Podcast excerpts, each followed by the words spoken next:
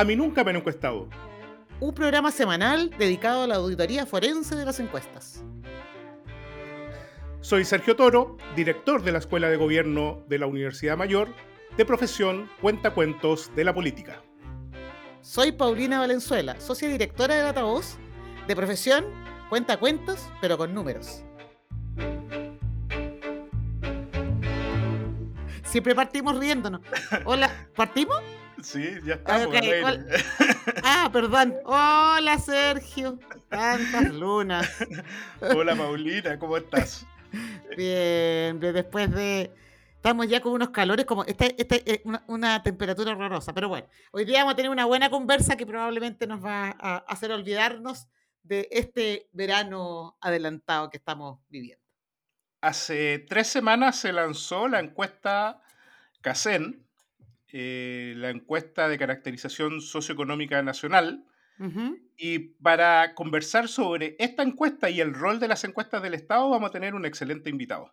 Exactamente. El jefe de la División del Observatorio Social del Ministerio de Desarrollo Social y Familia. ¿Viste? Lo dije entero. lo dijiste súper bien. Y esta conversación es muy importante, como decía Sergio, porque esta encuesta, la encuesta CACEN en particular, es la encuesta que permite estimar la pobreza, la tasa de pobreza en Chile y la tasa de pobreza extrema en Chile. Entonces, y, la distribución del ingreso. Por lo tanto, es una de eh, además de que es la encuesta más grande que se aplica hoy en Chile. Así que nos parece que es una conversación necesaria para este podcast. Y esta es como la, no sé si uno puede llamarle la madre de las encuestas públicas, pero está, está, cerca. Está, cerca. Mm. Eh, porque, bueno, ustedes bien saben que se desarrollan muchas encuestas públicas, la CACEN es una, es la tal vez la más importante para estimar la pobreza y en la que sale en la prensa luego de que se empieza, luego de que muestran los resultados especialmente de pobreza, nosotros vamos midiendo la pobreza eh, con este tipo de encuesta y para, eso tenemos a nuestro invitado Ah, y solo agregar que es la que hace feliz o entristece a los gobiernos Eso. con sus datos. ah, subió la pobreza, ah, bajó la pobreza. Pero bueno, eso es lo que esperan los gobiernos a partir de esta encuesta, de la encuesta CACE. Bueno, Paulina, tenemos como, mm, como invitado a una persona muy importante que además está eh, está trabajando en este minuto fuertemente para la aplicación de la encuesta de caracterización de hogares CACEN el 2022. Y para eso hemos invitado al jefe de la División de Observatorio Social del Ministerio de Desarrollo Social y Familia, eh, una persona muy conocida por, por nosotros, eh, Matías Cosiña, que, quien ahora está con esa súper responsabilidad. ¿Cómo estás, Matías? Muy bien, muchas gracias por invitarme. Hola, Paulina, hola, Sergio. Un gusto poder conversar contigo. Sí, pues muchos años que nos conocemos. En realidad, yo creo que aquí nos conocemos todos hace demasiados años. Inconfesable los años. exactamente, inconfesable los años. Oye, Matías, cuéntanos un poco, cómo va a partir para que, para que los, nuestros auditores, así nuestros oyentes, nuestros seguidores, como decimos, eh, sepan un poco en, qué, es tu rol, digamos, hoy día, o sea, qué, haces básicamente en el Ministerio de Desarrollo Social.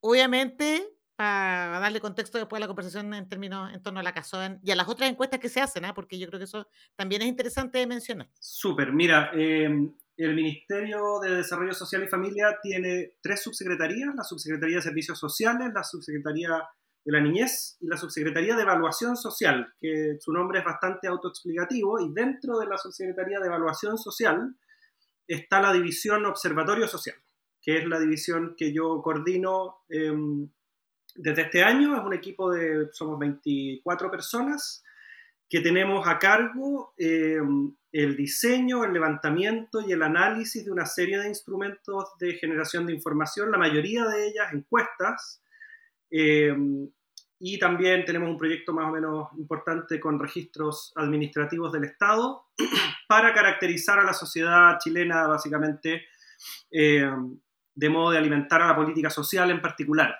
No es solo una caracterización por caracterizar, sino que más bien para dirigir la política social del país. Eh, y ahí destacar quizás bueno, CACEN, como dicen, la, la, encuesta de caracterización socioeconómica nacional. Ya podremos hablar de todas las cosas que hace y las cosas que no hace la encuesta. Pero además, eh, este año, por ejemplo, terminamos de levantar la encuesta nacional de discapacidad y dependencia.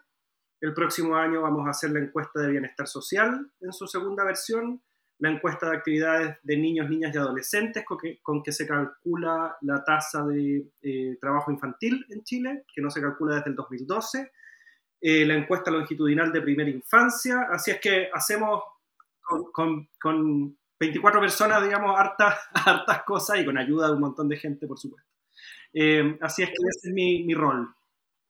Súper. Oye, Matías, mira, cuando uno, uno recorre el Plan Nacional de Recopilación Estadística, se da cuenta que el Estado realiza encuestas en casi todos los ministerios, casi todas sus unidades. En el caso del Ministerio de Desarrollo Social y Familia, son más o menos varias, son muchas encuestas que, que, que son las mismas que tú has nombrado. Eh, ¿por qué, ¿por qué el Estado eh, desarrolla este tipo de instrumentos? Y porque además son instrumentos que tienen, eh, que tienen su tiempo ya. Por ejemplo, la misma encuesta que hacen ya del año 86, me parece. Eh, entonces son encuestas que van, se van repitiendo a lo largo del tiempo por un, y además sistemáticamente. ¿Por qué el Estado se preocupa de hacer este tipo de instrumentos, ocupar este tipo de instrumentos para, para sus tomas de decisiones? Bueno, tiene varios objetivos el hacer encuestas.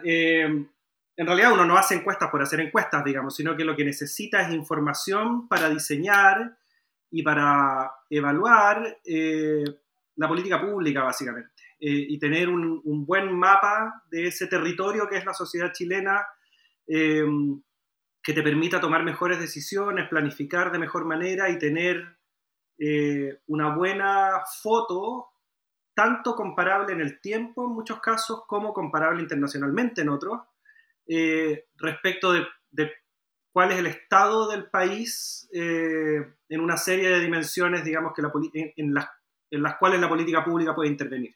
Entonces, eh, yo te diría que históricamente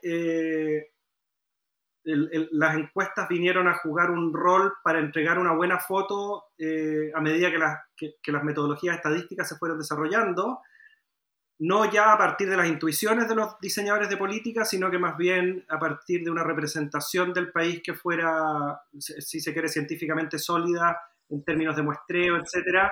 Em, y sin embargo, yo creo que eso está en transición también. Yo creo que, las, encuestas tienen un montón de limitaciones y, y, algunas dificultades crecientes incluso. Em, y al mismo tiempo, el Estado, los estados, pero el Estado chileno en particular, está mm, ganando mucho potencial de recopilación de información y de análisis a partir de registros administrativos. Entonces yo creo que lo que no se podía responder cuando se creó la CACEM, por ejemplo, respecto de valorización del gasto en salud, por ejemplo, del gasto público, hoy día probablemente se puede hacer mejor con registros administrativos que con una encuesta. Entonces es un, es un, un fenómeno en evolución, pero básicamente el Estado le toma el pulso al país, digamos, eh, con una serie de de estudios y a, grupos dentro de, la sociedad chilena también, ¿no? A, los adultos mayores, a las personas con discapacidad o que tienen, están en situación de discapacidad, a los niños, niñas y adolescentes. Ayer se presentó la encuesta de juventudes, la décima encuesta de juventudes del INJU.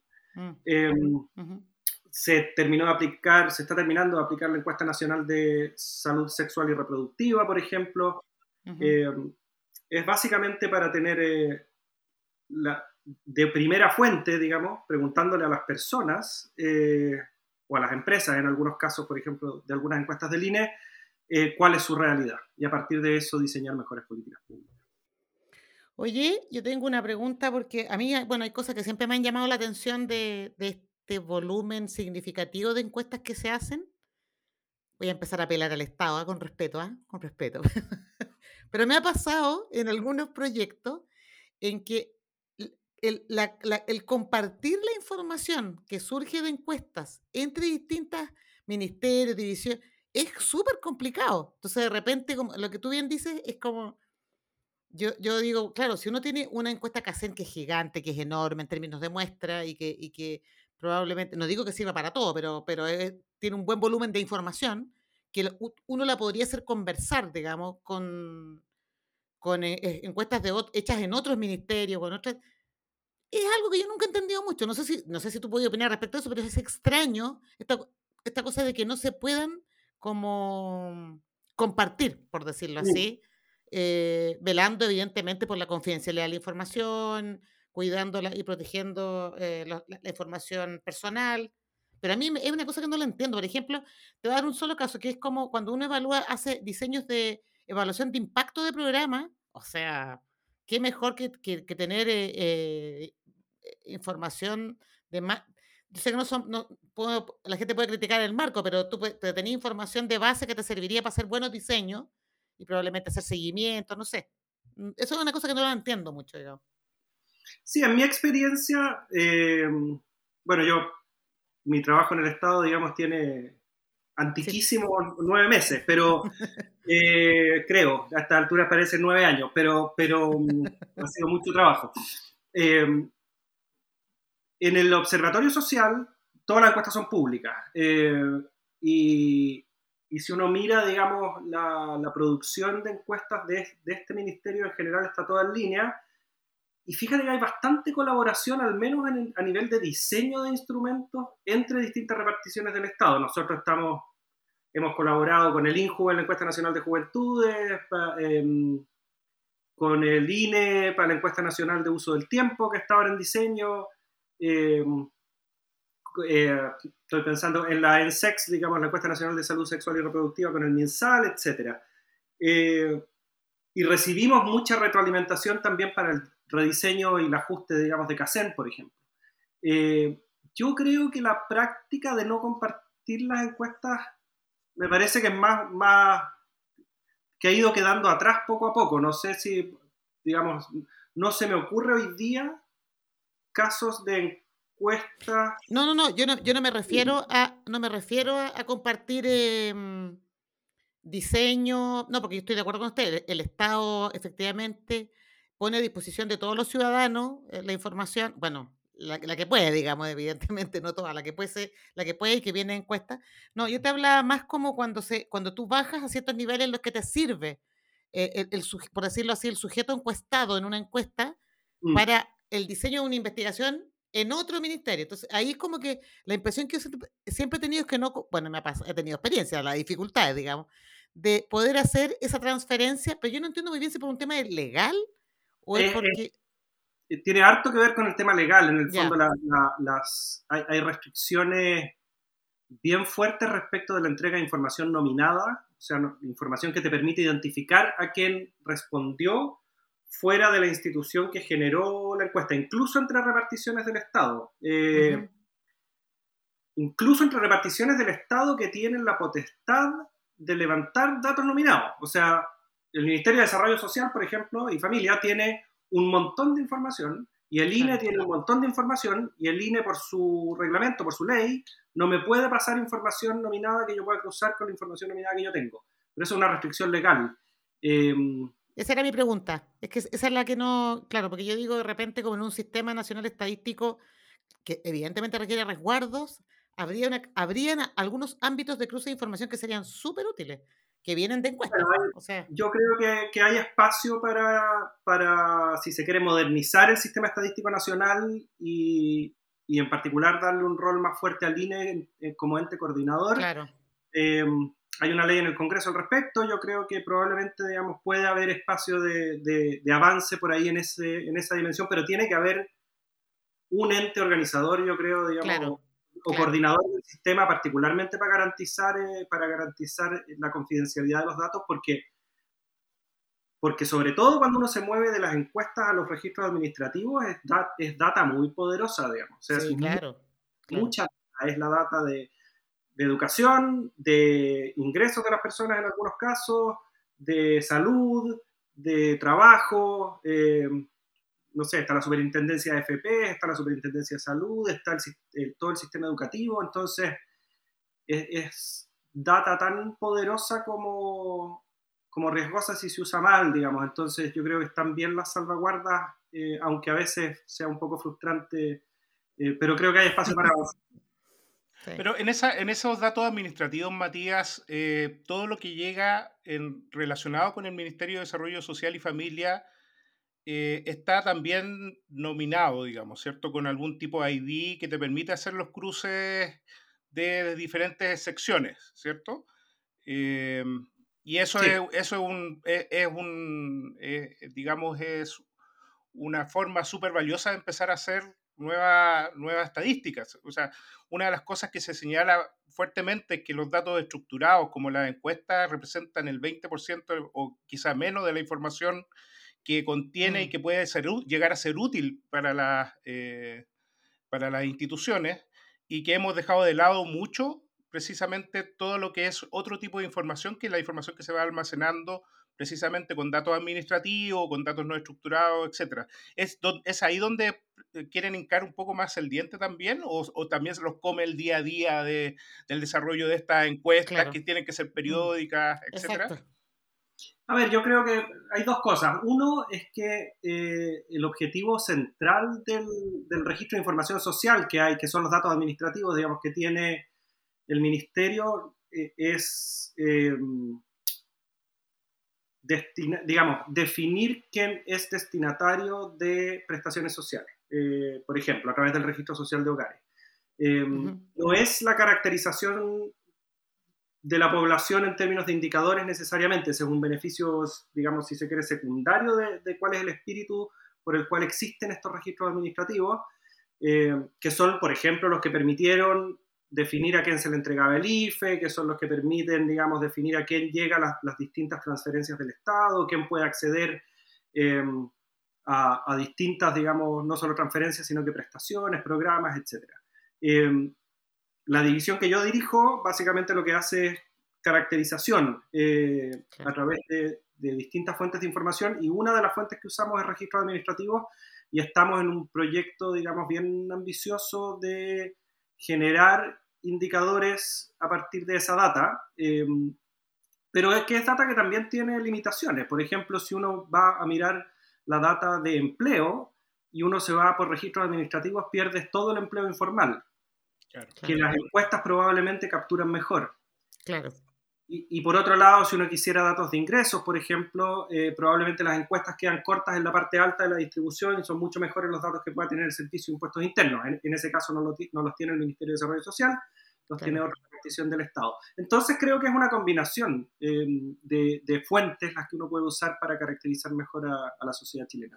Pero es que ese es un buen punto. Por ejemplo, en el tema de la CACEN, si, si, si en el tema de la CACEN que nos interesa harto, bueno, a mí me interesa a lo mejor un cego mío. Em, mira, hace poco un seminario organizado por, eh, por gente de estadística de la católica, digamos, que colegas míos que, los, que hicieron todo un análisis respecto del tema del módulo de ingresos, el módulo básicamente para la población desalariada, yo lo vi. Eh, que, que, yo creo que, o sea, no, independiente de la opinión que yo tenga de, del seminario, me parece que es un, es un punto tendible el, el tema de de cómo se comunica, el cómo se genera cierta información a partir de la CACEN.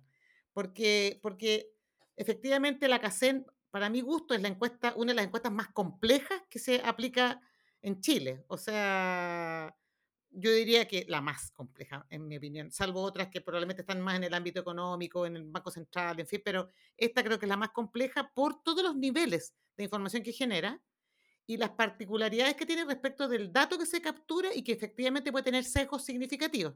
Entonces, mi pregunta, a ver si nos podéis contar un poco, es cómo se hace con el tema del ingreso, porque yo creo que ese es como el principal misterio desde la lógica de la CACEN, que yo creo que hay que comunicarlo bien para que la gente entienda de dónde sale esa información que a uno le aparece en la data cuando la maneja, la procesa, o de los informes que ustedes publican, digamos de la distribución del ingreso, pobreza, en fin, etc. Sí, ahí hay, bueno, yo creo que hay, hay, varios niveles para esa respuesta. Primero, la CACEN tiene varios módulos. Eh, tiene un módulo de caracterización del hogar, eh, tiene un módulo de educación, tiene un módulo de eh, ocupación, que es para ver si que las personas están empleadas, no están empleadas, si trabajan de manera independiente, etcétera, etcétera, o si están desocupadas tiene un módulo de ingresos que es el módulo más extenso de la encuesta y el que toma más tiempo. Eh, y después tiene un módulo de salud, tiene uno de vivienda, tiene uno de redes, em, que tiene un poco de redes e identidades, que tiene un poco de todo, digamos. y se usa el módulo de ingresos, eh, su, su, rol principal es en el fondo proveer el dato oficial de pobreza para el país, la tasa de, la tasa de pobreza por ingreso y la tasa de pobreza extrema por ingreso.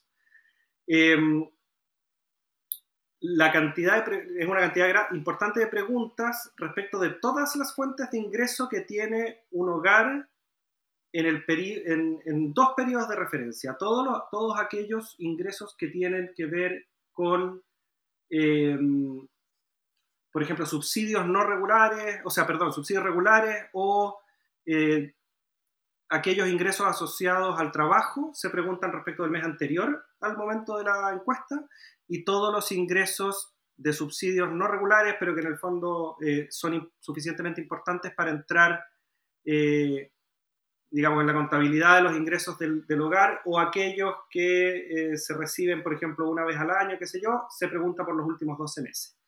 Em, esos ingresos incluyen los ingresos del trabajo, los ingresos por pensiones, los ingresos de, capital, por arriendos, etcétera, etcétera, transferencias, eh, del Estado, todos los subsidios, etc. Eh, ese, digamos, ese conjunto de respuestas a partir de todas estas preguntas em, tienen un tratamiento, digamos, en algunos casos, por ejemplo, para limpiar el dato, imputarlo si es que con otras preguntas de la encuesta sabemos que es muy improbable que alguien haya tenido, por ejemplo, un cierto ingreso, etcétera, o un cierto subsidio porque no cabía en el grupo de, de destinatarios, etcétera. Eh, esto se pregunta para cada uno de los integrantes del hogar y eh, CEPAL, digamos, se le pasan los datos a CEPAL porque se le pide a CEPAL que calcule la tasa de pobreza de manera independiente de, eh, del gobierno, básicamente. Es para darle una garantía de imparcialidad al cálculo del dato. Y después, digamos, hay, hay una metodología predefinida para calcular las tasas de pobreza y de pobreza extrema por ingreso a partir de esa, información. Em, ahora, no tiene tanto misterio en el sentido de, que el cuestionario es público, digamos, están todas las preguntas ahí y, lo que uno obtiene, claro, son las variables en la base de datos que son agregaciones, digamos, de todas estas cosas, pero hay un documento oficial de CEPAL que eh, nos entrega probablemente en, mayo, más o menos junio del, del, año siguiente al que empezó a aplicarse la CACEN y que es el, el, documento oficial que publica, digamos, la tasa de pobreza y los ingresos y todo, y ahí hay, bastante información respecto de, los, de las distintas corrientes de ingresos. Claro, lo que pasa es que la, la, pregunta que te hago va en la línea de que es conocido por todos los que nos dedicamos a esto que las personas o subdeclaran o no responden las preguntas de ingreso en general tienden a, ocultar básicamente el ingreso o no responder. Entonces, cuando, si, en el fondo lo que yo, la, pregunta es, lo que se reporta a través de la CACEN no necesariamente es el dato directo, es tal como tú lo señalabas recién, hay un proceso de validación, hay un proceso de ajuste de ingresos, de manera tal de aproximárselo de la mejor manera posible, con herramientas estadísticas, evidentemente de corrección, pero que te permitan estar lo más cerca posible de la distribución real del ingreso, ¿no? Porque, porque yo creo que por ahí va un tema, el tema de las tasas de no respuesta. Hoy día en Chile, tú sabes que es un, problema para todas las encuestas, digamos. Y, y, el punto es que las tasas de no respuesta no es, los que no responden no se comportan igual a los que responden, por decirlo así. Y ahí hay parte de la no respuesta se intenta, digamos, corregir a través de eh, el cálculo de los factores de expansión, que lo hace el INE, una vez que ya tenemos la, la base, y otro tema ahí es que en el fondo sabemos que el cálculo de la distribución de ingresos, no solo a través de la CACEN, digamos, sino que a través de cualquier eh, encuesta, tiene una limitación en particular en la parte alta de la distribución.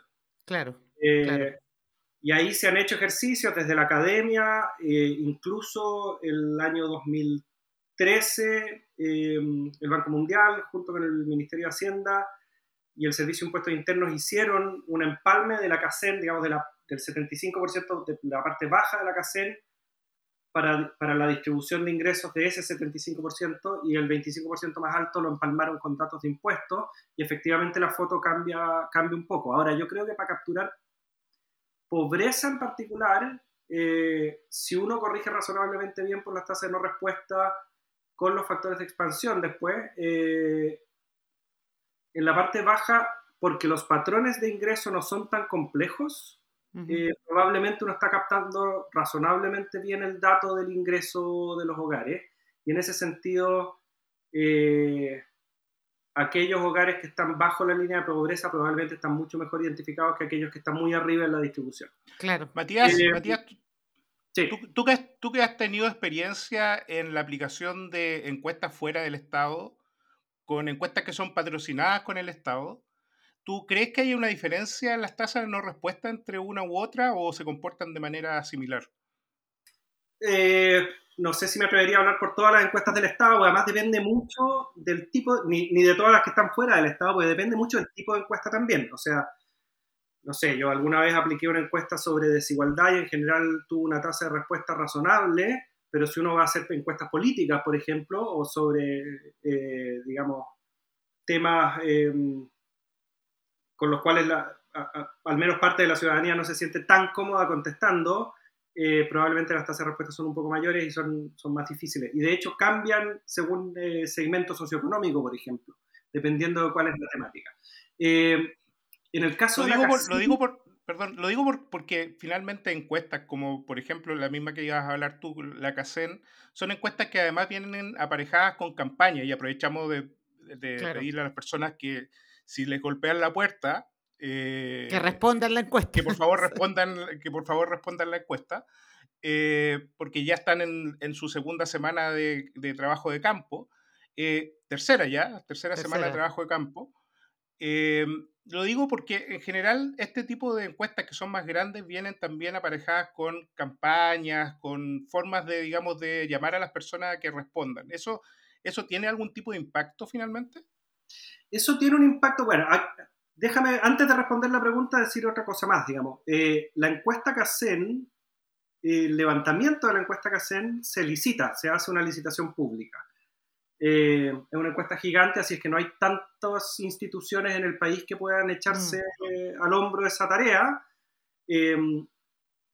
pero, por ejemplo, en, en, esta versión que se empezó a levantar el 1 de noviembre y se va a levantar hasta el 31 de enero, el levantamiento y todo el trabajo logístico, eh, los supervisores, digamos, regionales y, de local eh, o de sede y, y, los y las encuestadoras eh, son contratados por el Centro de Microdatos de la Universidad de Chile. digamos, creo, creo, por ejemplo, que la Universidad de Chile, en otras ocasiones ha sido la Universidad Católica, tienen también una, una un cierto prestigio institucional que facilita, yo creo, que, que se abra la puerta también. Sí, eh, pero sabes que aquí te, aquí te una, una consulta, Mati, porque eh, yo no lo entiendo mucho, porque el INE es la única institución en Chile que te puede obligar a contestar encuestas. La única, por ley. O sea, tú, tú ahí te obligado a contestarle si te, se te aparecen en la puerta, digamos. Eso no hay otra posibilidad. Y es por ley. Entonces, la, la, en, virtud de eso, de ese, de, esa, de ese tema, claro, hay encuestas que uno puede, eh, que, que, las tasas de no respuesta no, te, no son, pues, o sea, pueden ser, bueno, ahora el INE tuvo un tremendo problema con el tema del censo agropecuario, que las tasas de no respuesta justamente en las zonas más rurales, por decirlo así, estaban, e, eran las más altas a nivel, que, a, nivel nacional. Entonces, el INE es una institución que te puede garantizar tasas de respuesta, entre comillas, lo digo entre comillas por lo que pasó con el censo agropecuario, pero, pero sí lo tiene, tiene esa posibilidad. Eh, ¿Eso también se ha pensado alguna vez? Yo sé que tú llevas poco tiempo, pero que de repente como, como el INE tiene esa facultad que no la tiene ninguna otra empresa ni institución en Chile, solo ellos, eh, pudiese hacer la CACEN. No le quiero quitar la pega al centro de microdatos si me están escuchando, pero, pero en el fondo es como la lógica de justamente lo que está preguntándote eh, Sergio, Sí, eh, a ver, yo creo que el INE efectivamente tiene, tiene, digamos, una serie de atribuciones institucionales por ley que le permiten eh, levantar encuestas de manera, de súper buena manera, digamos. Mm. Em, para ser súper sincero, en el fondo la licitación de Casen ya estaba andando cuando empezó esta administración, eh, y yo sé que es una discusión que se ha tenido más de una vez. Me imagino, em, claro. Pero también al mismo tiempo, yo creo que el INE no puede hacer todas las encuestas del país porque es imposible dado el volumen, digamos. Eh, y me parece que hacer licitaciones públicas en las cuales postulen instituciones prestigiosas, digamos, y técnicamente súper competentes, es una buena solución. no digo que una sea necesariamente mejor que la otra, pero, pero, pero no sé si es, digamos... Ah, no, no, yo no lo planteo en términos de, de, de entregar, o sea, que la haga el INE, sino que lo que aquellas encuestas que tienen una relevancia que uno podría el- de- determinarlas, digamos, sobre todo por el volumen, a lo mejor la institución que la hace, solo para esa encuesta, digamos, eventualmente, no sé, pudiese tener esas atribuciones, para pensarlo de una manera, porque en el futuro las tasas de respuesta van cayendo de manera muy importante. eh, entonces, eh, eh, dada la relevancia de la encuesta, de repente uno dice, ¿sabes qué? Tenemos que proteger que nuestra tasa de respuesta sea lo más baja posible para que la representatividad efectivamente de la muestra final esté garantizada. O sea, e- esa es como mi lógica. A lo mejor ando media perdida. Sí, que- en yo creo- yo creo se- igual se puede, se puede invitar a Línea al podcast en el sentido de, de que yo no Sí, lo habíamos sé pensado. Yo no sé cuánto, cuánta, eh, cuánto uso hagan de la potestad de obligar a las personas a contestar encuestas. Porque si uno obliga a la persona, igual la pregunta por la calidad del dato que levantas es súper relevante. En el fondo, si tú quieres ir a preguntarle a una persona respecto de su salud, la educación de cada una de las personas del hogar, eh, sus ingresos, eh, etcétera, etcétera, su autoidentificación a pueblos eh, originarios y una serie de preguntas más, su, su- su origen nacional, Mm, eh, y lo haces, digamos, forzando por ley a que la persona te conteste, la probabilidad de que tengas un muy mal dato, eh, de que la, la calidad del dato sea, sea mala, mm. eh, es alta, yo creo. Entonces, habría que preguntarle a Line, digamos, en Sí, qué bueno, sí. esa potestad. Mi, mi sensación es que probablemente no mucho. Eh, y en ese sentido, por ejemplo, es súper relevante lo que decía también Sergio, lo que preguntaba en términos de las campañas. Eh, Claro. Las campañas comunicacionales sirven sobre todo porque hay, hay un nivel generalizado de desconfianza en general. Eh, entonces, es muy útil para las encuestadoras y los encuestadores poder, cuando se toca la puerta, asegurarle a las personas que, eh, que esa encuesta que, que se le va a aplicar es una encuesta legítima, que, tiene un Mm. que existe primero, que es oficial, que tiene un objetivo determinado. Eh, si las personas han visto a la autoridad local o han visto o han escuchado un comercial en la radio hablando de la encuesta o han visto a alguien en la tele hablando de la encuesta, al menos pueden tener más tranquilidad de que, eh, de que la persona que les está tocando la puerta efectivamente viene a hacer una encuesta y que probablemente la encuesta además va a ser útil. Eh, y en ese sentido es tremendamente importante que las personas sepan que esto se está haciendo. No, yo estoy de acuerdo contigo. Creo que es fundamental comunicarlo, digamos. Sí, comunicarlo. Ya se nos pasó el tiempo, Sí. Voló. increíblemente. Voló el tiempo. Yo, yo tengo una pregunta, así que te- debo hacerla a, a Matías. No, no sé si es pregunta o comentario, pero básicamente eh, el- el- muchas decisiones que se toman a nivel regional y local están, eh, digamos, respaldadas. Por la información que entrega la encuesta CACEN. Independiente del nivel de representatividad, pero si tú te das cuenta, muchas, muchas comunas eh, o, a veces se hacen algunos, eh, eh, digamos, planificaciones regionales sobre la base de eh, indicadores locales, de, de municipios en particular, donde finalmente se toman decisiones. Eh, ¿Qué, qué piensas de eso? Porque finalmente uno no se da cuenta de cu- cuántas decisiones está, está- tomando el Estado a nivel local, eh, regional, provincial y nacional con respecto a este tipo de encuestas. ¿Y, cómo, y qué dirías tú y cómo, qué, qué advertencia harías tú también eh, a esas tomadores de decisión más, más, más locales respecto a la posibilidad o el potencial de esa encuesta? Mm.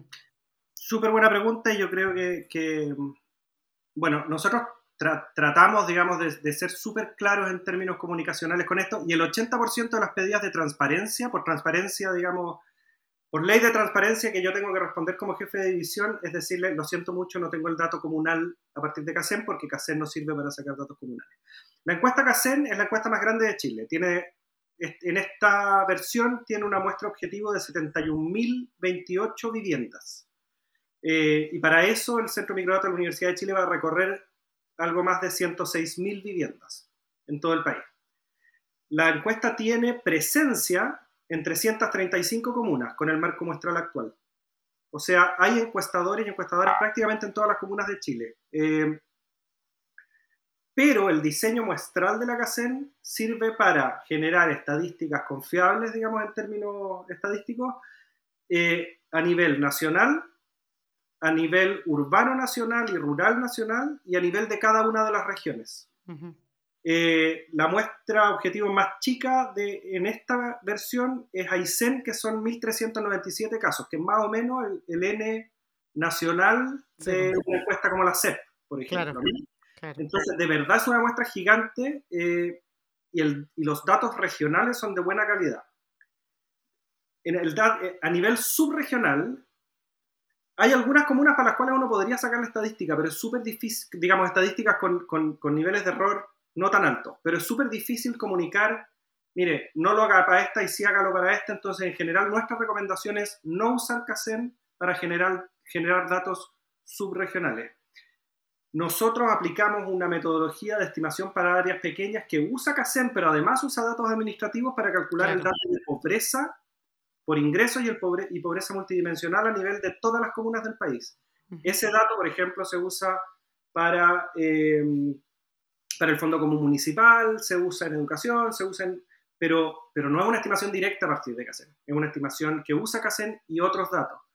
Eh, entonces, yo diría, CACEN entrega una muy buena foto a nivel regional, a nivel subregional, por ejemplo, estamos empezando a trabajar más intensamente con datos administrativos para poder generar información ahí. Eh, y, no no tiene datos representatividad subregional por, porque es muy caro eh, tener una encuesta que tenga representatividad a nivel comunal en todas las comunas del país, digamos, es prohibitivamente caro. Pero se, se podría estimular a los gobiernos regionales, que generalmente están gastando vía Fondo Nacional de Desarrollo Regional dinero, para que desarrollen sobre muestras, por ejemplo, ¿cierto? O sea, podría haber una manera de ir trabajando eso a nivel regional, entendiendo que hay un proceso de descentralización que está en ciernes. Claro, pero ahí lo que, pero ahí lo que, lo que, lo que e, e, es muy interesante porque lo que plantea Matías respecto de la estimación en áreas pequeñas, el SAE, que es súper, eh, o sea, está creciendo básicamente porque hay más disponibilidad de datos administrativos para poder hacer las estimaciones que se denominan las estimaciones sintéticas, digamos, que son como estimadores que no son los los que uno eh, obtiene a partir de la muestra directamente, que a partir de estos dos estimadores tú puedes generar una estimación global, es que igual necesitas muestras relativamente, o sea, mucho más grandes a nivel regional, sobre todo en aquellas regiones donde hay muchas comunas. Eh, yo, creo, yo creo que hay poca, pocas comunas, en, o sea, pocas regiones en Chile que tengan su propio estudio, parece. Por ejemplo, la Fundación Piensa en Valparaíso tiene un estudio regional, pero tiene que trabajar, pero trabaja con las comunas más grandes, básicamente también. Entonces, yo creo que es, el problema es el costo de los recursos, pero coincido contigo, Sergio, que poder bajar a, dominios más pequeños, por decirlo así, tener buenas estimaciones, eh, con datos administrativos, con datos de encuesta se podría, se podría implementar. Y ahí yo creo que, porque si no me equivoco, el Ministerio de Desarrollo Social viene trabajando el tema de la estimación de áreas pequeñas desde el 2009, ¿no? Sí. O sea, y, es, es, es, una súper buena metodología, digamos pero tiene también problemas, pero, pero en el fin, pero en, definitiva es útil para poder hacer esas estimaciones que, que te preocupan, Sergio, las más como eh, pequeñas, por decirlo así, en territorios más pequeños, en dominios más pequeños. Y, y, los datos administrativos por sí solos también pueden ayudar, no para todo, de nuevo, pero, pero para, para mucha cosa a nivel subregional. Eh, yo creo que ahí hay una, una ruta, digamos, que, se, está abriendo de trabajo súper interesante. Eh, nosotros, por ejemplo, tenemos un, proyecto de, registro administrativo en que hoy día tenemos el denominador, por decirlo, ¿no? Tenemos el tamaño... Claro. desde datos administrativos logramos identificar eh, a personas que en el último año han estado activas en, en, distintas bases de datos del Estado que se acerca mucho, mucho a la proyección poblacional del INE. Y por lo tanto, ahora es cosa de ir poniéndole numerador eh, a, ese, a, ese, a esa cifra poblacional a nivel comunal, por ejemplo. Eh, así es que hay mucho, mucho que avanzar ahí. Yo sé que estamos en el tiempo, así que no me extiendo más, pero, pero innovación para meterse en áreas pequeñas o... Sí. vamos, vamos, a tener que seguir esta conversación, pero con una cerveza. fuera, te podemos invitar a, podemos invitar a Davor, a nuestro, a nuestra voz en off, lo podemos invitar. Sí, que además tuvo mucha paciencia con mis problemas de audio, así que muchas gracias. Oye, muchas gracias Matías, súper buena la conversación. Igual uno se queda con ganas de seguir hablando y tanto tema aquí, tanto para, sobre todo la CACEN, que, Me puedo invitar para contarles una vez que termine el trabajo de campo. Excelente, de todas maneras, de todas maneras, de todas maneras. Gracias Matías. Gracias Matías. Muchas gracias a ustedes. Oye, súper buena la entrevista con Matías. Nos quedamos con gusto a poco. Podríamos oh, haber hablado una hora, hora y media fácilmente. Oh, sí, además que los dos, tanto a ti como a mí, nos apasiona la Casempa, entonces, y la conocemos bastante bien. Eh, no, muy buena la conversación. Al fin pude preguntarle al encargado de la CACEN eh, el tema de los ingresos eh, y también esta cosa de compartir información entre ministerios. Me, me pareció súper bien. Y yo creo que una de las cosas que, que en el futuro de este podcast vamos a tener que ir abriendo caminos ahí para ir mostrando qué, cuáles son las otras grandes encuestas que se hacen en Chile que son realmente de mucha utilidad, como algunas de las que mencionó Matías. Además, un cierre con broche de oro, porque hoy nos despedimos de nuestra, no sé si se le llama temporada en los, en los podcasts, pero Pero nos despedimos de, este, de este bloque y vamos a volver en marzo con más, eh, más sorpresas.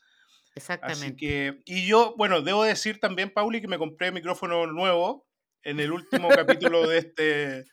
Aunque, aunque me han bulleado mi micrófono mucho, porque lo compré por AliExpress, por eso llegó al final. Pero mira, lo importante es que llegó y tu voz se escucha estereofónica. Perfecta. No, yo también quiero agradecer este, este primera, esta primera temporada. Vamos a volver en marzo. agradecerle a, a Davor también, Davor Mimisa, que nos ayudó, que nos, que nos enseñó además. así que a nuestro amigo de Democracia LCD se le agradece mucho este tiempo y este espacio. Y, nada, amigo, decirte que ha sido un placer poder compartir estos 10 capítulos contigo. Y ya en marzo retomamos las conversaciones, las autopsias o lo que sea, porque encuestas van a seguir habiendo en Chile y muchas. Exacto. Ahora, ahora yo quiero un deseo en el último capítulo. Ah, muy bien. Que Davos se despida. Por último, con un chao. Exactamente. Opino igual. es un micrófono con luces el que estás usando. O sea, realmente como que lo conseguiste en la feria. O sea, realmente, ¿qué, clase de indecencia de micrófono es el que nos pusiste ahí? Después de 10 capítulos de prometiendo que ibas a tener por fin un micrófono decente, traes, traes un micrófono con luces sacado como para, niños chicos. No, increíble. Eh, muchas gracias por la oportunidad y espero que estén todos muy bien. Nos escucharemos en marzo. Exacto. Gracias. Chao. Chao. Adiós.